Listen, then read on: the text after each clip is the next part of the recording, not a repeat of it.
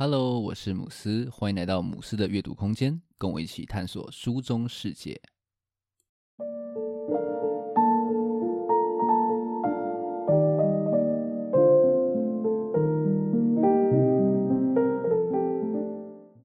今天要来跟大家分享《烧纸》这一本小说。这本书呢是韩国的名导李沧东的小说集，里面收录了他十一个。中短篇的作品，会知道这本书啊，是之前去参与阅读这间高雄的书店的时候，被老板娘就是推坑哦。那之前有看过李沧东的电影《燃烧烈爱》，对于他这种有点冷调的画面，还有那种虚实交错的手法，印象很深刻。没想到呢，诶，他居然也有写小说，所以呢，就听老板娘的话，把它买下来了。读完呢，我自己是还蛮爱的，觉得说，诶，李沧东的小说，他的质地跟他的电影是有一点像的哦。虽然说我只看过《燃烧烈爱》，但是呢，我觉得说，诶，好像都带有一点这种灰冷的色调，然后情节看似就是有点轻描淡写，但是呢，却又会冷不防往你的心上直接送上一箭。读完呢，就是都会让我沉思很久。很难去抽离，那我们就开始今天的介绍吧。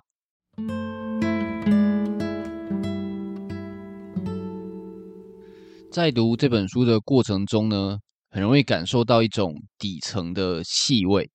书中的每一篇故事的主人公，几乎都是在这个社会上比较偏底层的那种人。那李沧东呢，很擅长用一种略带荒谬的方式来凸显那些很挣扎、很辛苦去生活的小人物的形貌。比方说五这个故事哦，它里面为了省旅费，可以说是无所不用其极的妻子，就是一个非常经典的代表。呃，在旅游当中呢，他先是因为嫌民宿太贵，硬是拜托就是巴士上偶然遇到的老太太，要他出借家中的空房。让他们夫妇可以便宜的住两晚，结果呢，诶，他们到老太太家才发现说，他们只能够住用来做仓库的破房间。然后呢，他还自我安慰说，这样就很好，在这边还可以避暑。然后呢，树林郁郁葱葱，又凉快又安静，啊，看着真的是很凄凉。然后呢，他们夫妇好不容易到了海水浴场，然后呢，在非常热的海边走完。全身是汗的走到淋浴间，结果却发现说：“哇，自动淋浴器竟然是要收费的。”结果呢，妻子既然决定说：“啊，那就直接穿泳衣走回住的地方就好。”整个旅程呢，可以说是啊名副其实的穷游哦，完全没有那种度假的享受。然后呢，在一连串的精神消耗后，他们回到了在首尔家中，却发现竟然遭小偷。那结尾妻子的那一句：“诶，我们有什么东西可以偷吗？”看得真的是笑着笑着就哭了。然后呢，因为这样子的贫穷，甚至会让人连想法都会有一点地狱。像是呢，电影这个故事里面的郑宇，因为家里欠债，房子即将要被征收了，结果呢，他居然暗暗的希望说自己的父亲能够早一点的过世。书中的这一段自白让我看的是非常的无力。我随便到哪里都能找到个容身之所，但是父亲半身不遂的病体却找不到可以安置的地方。唯一的方法就是他离开这个世界。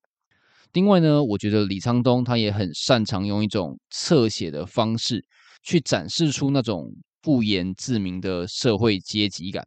像是空房子这个故事当中呢，尚书因为部长的小舅子要出差，结果呢，他居然被部长找来帮这个小舅子去雇他价值数亿韩元的家。这个状况呢，我觉得可以说是寄生上流的合法版。结果呢，很荒谬的是，这样子应该是正当入住的上租，最后呢，竟然被警察当成小偷，然后就逮捕了。因为呢，警察怀疑说，最近在社区里面发生的窃盗事件，应该是社区自己的住户所做的。然后呢，他们经过调查，觉得说呢，上租是在这个高级住宅区里面长得最不像可以住得起这种房子的人。真的是很囧。只能说呢，现在的社会乍看不再有那种阶级的高低，但是底层还有上流的界限，却其实还是很清晰的哦。穷人即便说换了壳，他的内里依旧是一看就透。那如同《寄生上流》里面所说的，味道好像终究是不一样的。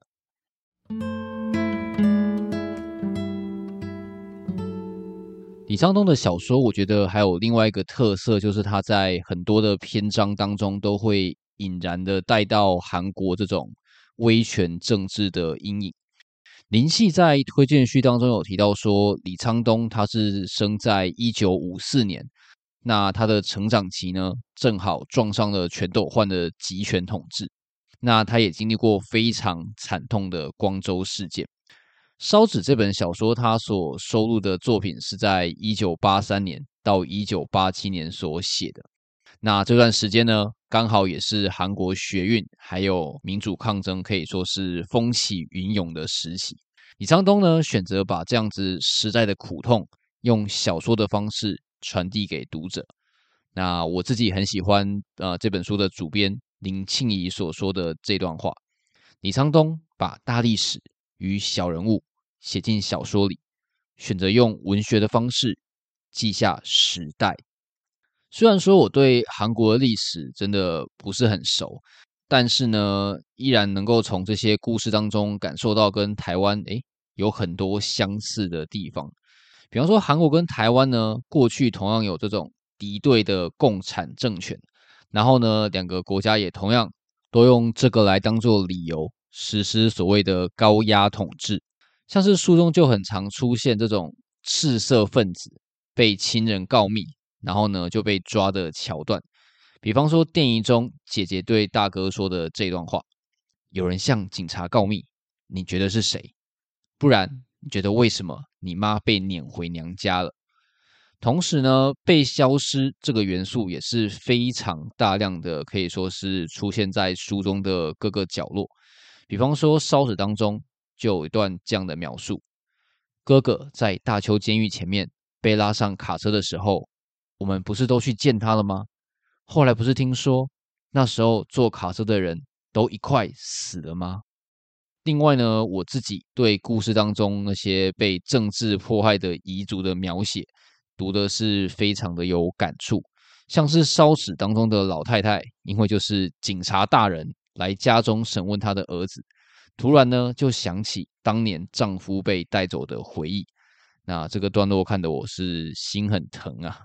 这边来念一下：她忽然电光火石般记起了三十多年前的夏夜，那个漆黑的夜晚，跟她妹夫一起来的几个人，用强悍的手臂扭住丈夫带走的那一瞬间。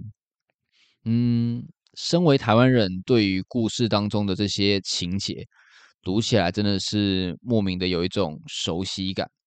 那借由阅读李沧东这样子有一点算是隐晦吧的描写，我对这些历史的感受呢，反而是更加的强烈。那我觉得林庆怡的这一段话说得很好：文学创作有别于历史记录，历史记录要显出来，文学却是要隐下去，把要说的。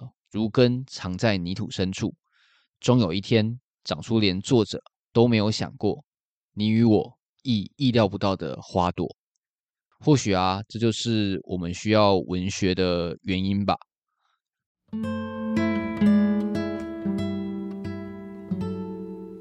虽然说呢，李沧东的故事描绘了很多这种被经济还有政治所压迫的小人物，但是呢，不要误会啊。这绝对不是一本很沉闷的小说集，相反的啊，李沧东把这些故事写得超级的好看，就像是林庆怡说的，他在读这十一篇小说的时候呢，就像是在看十一出微电影一样。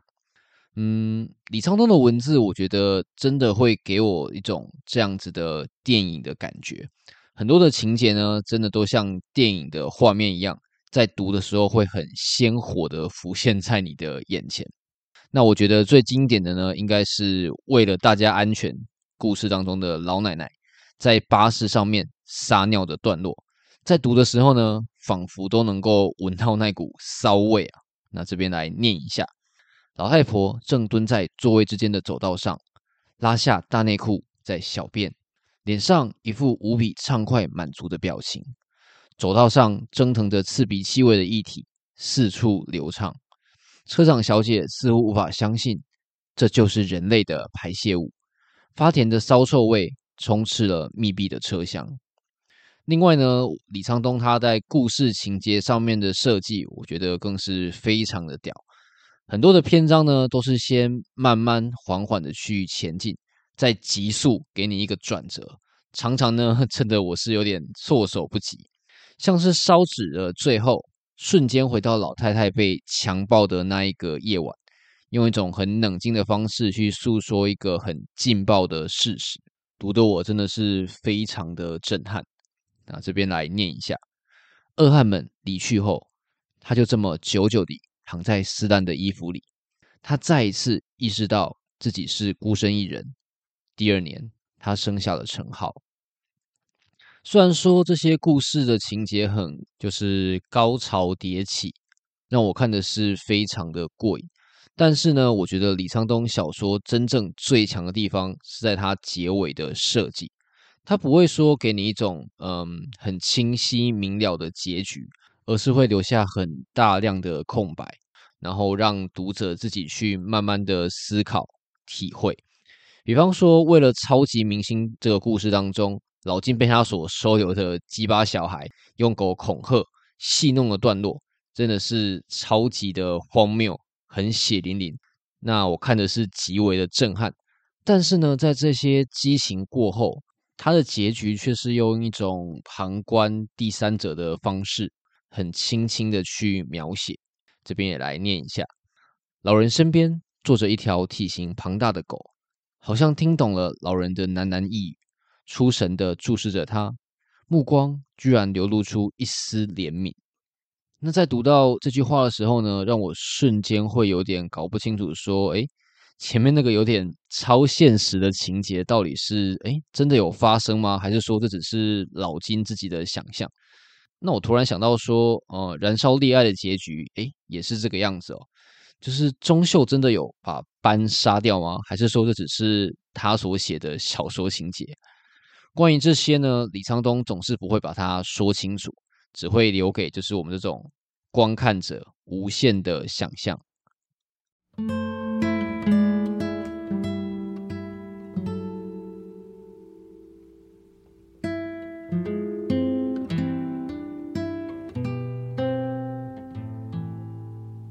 最后这边呢，还是感谢一下禅语阅读的老板娘推荐给我这么好看的小说。虽然他应该没有在听这个节目，那在读完之后呢，也让我想要找更多李沧东的电影来看。不过呢，这边也必须要提醒大家一下哦，这其实是一本我读完之后呢，会有一点不舒服的小说。李沧东笔下的这些人物呢，很多都给我一种很用力，然后呢，糊成一团烂泥的感觉。很多的故事读完都会被一种呃无以名状的无力感给包覆住，有一种说不上来的不痛快。总之呢，这是一本后劲非常强的小说集，要读要小心。但是呢，我相信你读完一定会爱上的。那今天的分享就到这边。如果你觉得节目不错的话，可以订阅并分享给身边的朋友。也可以给节目五颗星，让更多人可以看到这个节目。如果你对今天我介绍的内容有兴趣的话呢，也欢迎留言或者是私讯来跟我互动。只要到脸书或者是 IG 搜寻“母狮的阅读空间”，就可以找到我了。最后，感谢你的收听，我们下一本书再见。